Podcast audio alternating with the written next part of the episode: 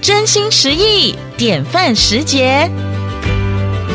一座城市的稳定与繁荣，常是许多人努力打拼的成果。由高雄国际青年商会举办的高雄市十大杰出市民崇德奖，致力于发掘社会各阶层、多元领域的杰出市民，期盼借由他们奋发向上的故事，以及对社会做出的贡献，进而提升市民对城市的信心和希望。接下来就让我们来听听这些得奖者背后的人生故事。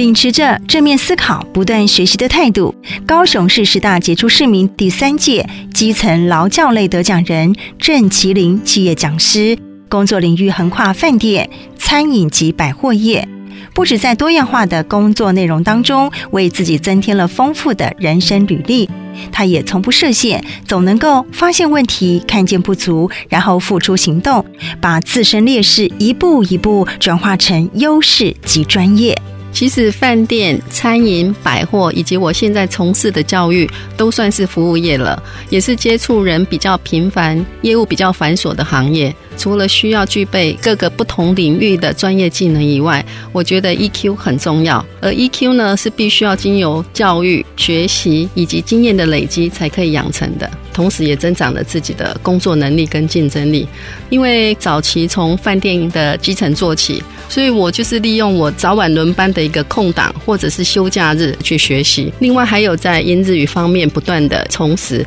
也造就了之后自己在百货业负责国际精品的时候。就可以跟来自全球各大精品品牌的品牌总经理，甚至是 CEO 直接以英语对谈的一个能力。在成为职场胜利组之后，讲师选择走入校园，透过课程及讲座，将宝贵的职场经验分享传授给年轻人。他说：“充实自我是最划算的投资。对于在工作之余想要在职进修的年轻人，他不藏私，分享。”个人秘诀，我会建议年轻人要用心、用头脑从事每一件事情，以目前从事的工作所欠缺的技能为主，不断的学习，自己的能力跟能量就会与日俱增。另外，证照也是目前很多产业都必须具备的。我想，如果有机会的话，我会建议大家去上课，把证照拿起来。也许哪一天你就会用得上，呃，甚至是从取得证照的学习，学到了谋生的技能，或者是成为未来职场上的加分，